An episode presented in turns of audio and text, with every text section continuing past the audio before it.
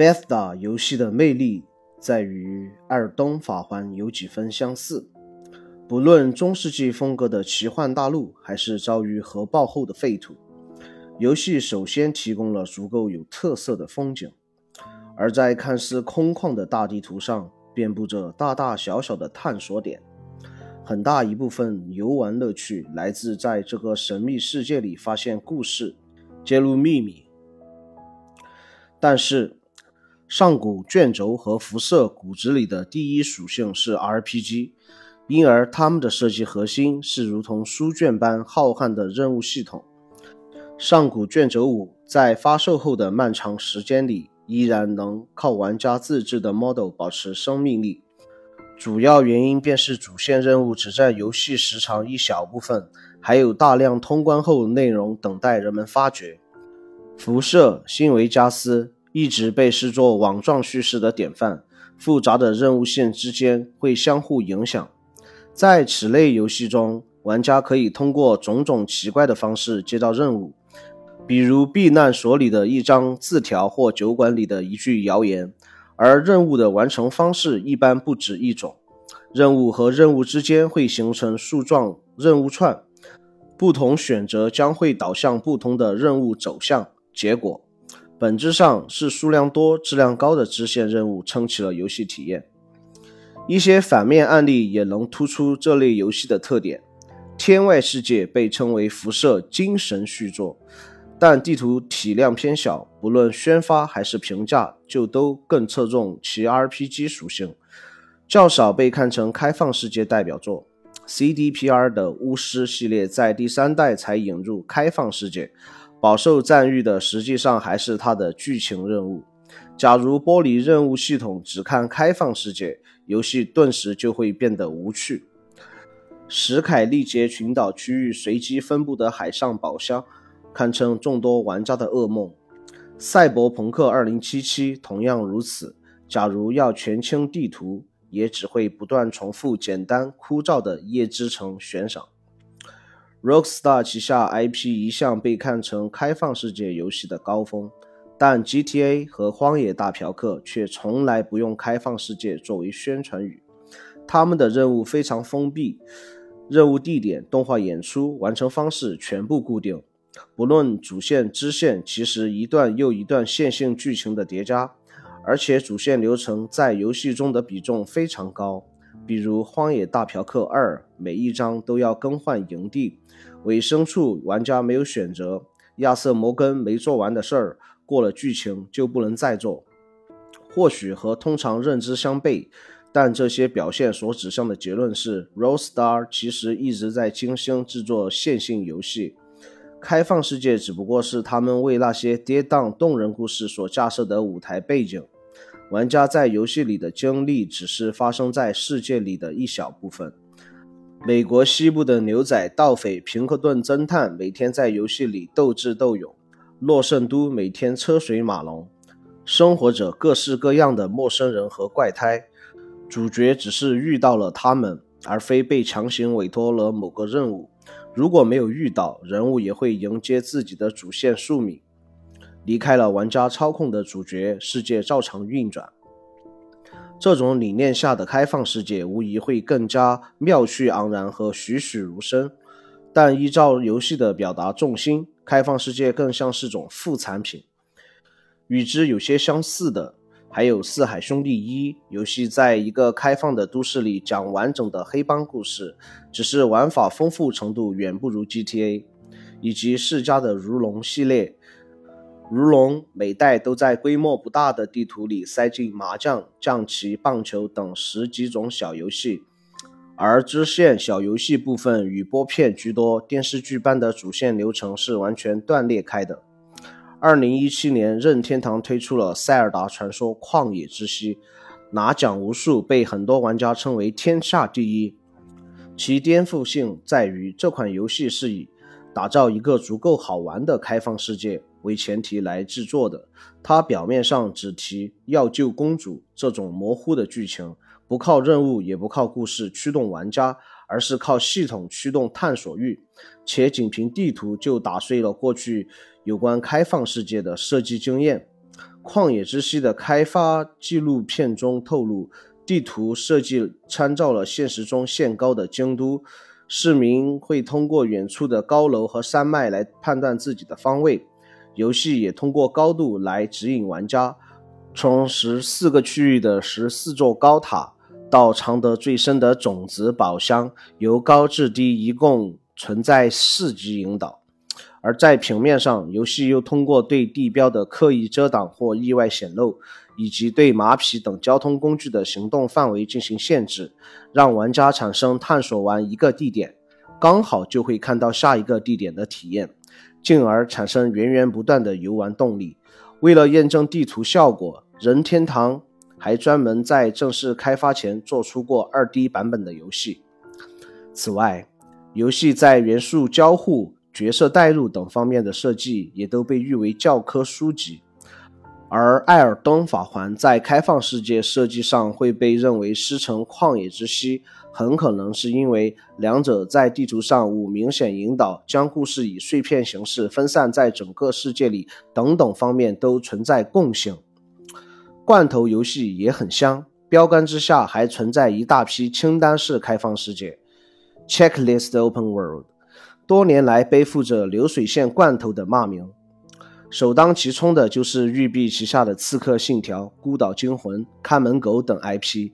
育碧惯于将一套成熟模板套到不同生产线上，导致他们玩起来都体验相似。久而久之，育碧游戏几乎成为清单式开放世界的代名词。华纳则是批量贡献此类游戏的另一代表。他手握多个影视 IP，《疯狂的麦克斯》《中土世界》等改编游戏也都遵照同一套设计模式。追本溯源，当技术发展到可以做出一张无缝的大地图时，游戏厂商们就得考虑往地图上填充哪些游玩要素。一个标准的开放世界罐头通常会这么构成。整张大地图分成若干区域，每个区域里随机散布着据点、收集品和支线任务。玩家进入一个区域，这些游玩要素就会被呈现在地图上。清完这个区域后，下个区域再重复这一流程。《刺客信条：大革命2014》中的巴黎地图，早期育碧游戏需要通过同步鸟栏点。破解 CTOS 中心等方式来揭露，后来很多游戏直接标记成问号。事实上，清单式开放世界本身毫无原罪，只要能创造出庞大好看的世界，不论文艺复兴时期的佛罗伦萨，还是荒岛，还是香格里拉，曾经也都被认为是游戏工业进步的标志。只是后来全球游戏大厂的平均技术水平提升。换汤不换药的同类作品太多，而渐渐落了下乘。就连《旷野之息》玩得久了，也不乏玩家感到腻烦。清单式开放世界值得被诟病的，甚至不是体验重复，关键在于收集品的收益太低，支线任务又尝试毫无营养的送货、跑腿、打怪，再加上体量巨大，才让人望而却步。但这实际上是个开发成本分配的问题，不少三 A 厂商更倾向。在有限时间及投入下，用稳定的质量换取稳定的商业回报；而在游戏本身的游玩体验上，摧毁探索乐趣的罪魁祸首也不是遍布地图的问号，而是引导。《艾尔登法环》就是一个极端案例，游戏几乎不提供任何引导帮助玩家探索，惊喜频出的代价是对目的地一无所知，既有概率费劲。九牛二虎之力，却得到一件对自己职业毫无帮助的装备，也有可能晃悠很久，什么也找不到，对着远方的黄金树发出“我在哪，我要干嘛”的困惑。另一方面，游戏内联玩家提供的留言比较模糊，如果想获得更轻松、更顺畅的游戏体验，就得借助社区讨论和攻略，然后有的放矢地安排探索顺序，去逐一拿到自己想要的东西，帮助通关。这其实，在游戏之外形成了一份无形的清单。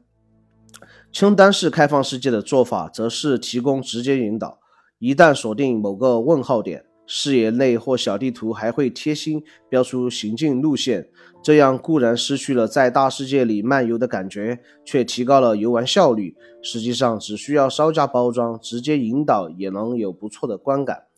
二零二零年的《对马岛之魂》里，用风、鸟、狐狸来进行引导的设计，惊艳了许多玩家。但他做的也是不折不扣的清单式开放世界。对马岛之魂中可以随时调出的指引之风，与日本万物有灵的文化背景进行了结合。典型代表《刺客信条》也一直在进行自我进化。从2017年的起源开始，系列走向 RPG 化，有了角色等级和装备品质，收集驱动力便得以增强。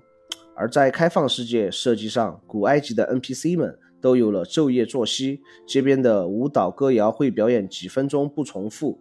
主角与世界中的各种物理物件、水火等元素的交互形式也更为丰富。框架确立后，续作《奥德赛》把着力点放在了支线任务的剧情质量上。英灵殿则靠光点标记改变了地图的探索模式。这三部的销量突破了一千万份。当一种被市场验证的设计模式，在各个层面都存在着不那么难以实现的优化空间时，就不可能摒弃。上个月发售的《地平线二：西部禁域》，作为索尼第一方 IP，就还在使用清单式开放世界。去年宣布的独占游戏《漫威金刚狼》，很可能也会和此前的重磅产品《漫威蜘蛛侠》一样，采用这种模式。可以预见。清单式开放世界仍会在未来作为品类主流，原因很好理解，它能保证开发速度，这对玩家来说也是一件好事。曾经标杆的续作《GTA 六》和《上古卷轴六》被调侃成新建文件夹，已经有大约十年了，每年都还有一批开放世界可以期待，大家也都能够慢慢见证这种游戏模式的进步。更重要的是。直接引导可以算是受众口味的最大公约数，这牵涉到游戏对代入感的塑造方式。对很多受众而言，只有融入某段预设的经历，才能获取沉浸式体验。无引导、无目标，也就意味着无法沉浸，继而丧失游戏体验。此外，从游戏中获得成就感的习惯也因人而异。无引导探索意味着有投入产出失衡的风险，好比炒股票。直接引导所带来的，则是即时的反馈和稳定的收益。这本身是现代电子游戏在若干娱乐产品中的核心竞争力之一，类似买理财。玩家如果稍微调低满足扩值，就可以在游戏中持续获取成就感。国内游戏厂商近年也纷纷注意到开放世界的潜力，目前成品不多。iOS 商店共有三款游戏明确将开放世界作为自己的类型标签，分别是《原神》《幻塔》和《龙族幻想》。如果要在这种已经成熟的游戏模式上继续发力，清单式开放世界无疑提供了最为可靠的设计参考。总而言之，那些顶尖的开放世界游戏就如同餐厅里的精致料理，美味稀缺，却也存在品尝的门槛。吃不惯的时候，不妨也看看冰箱里一排排高质量罐头，它们解饿也各有风味。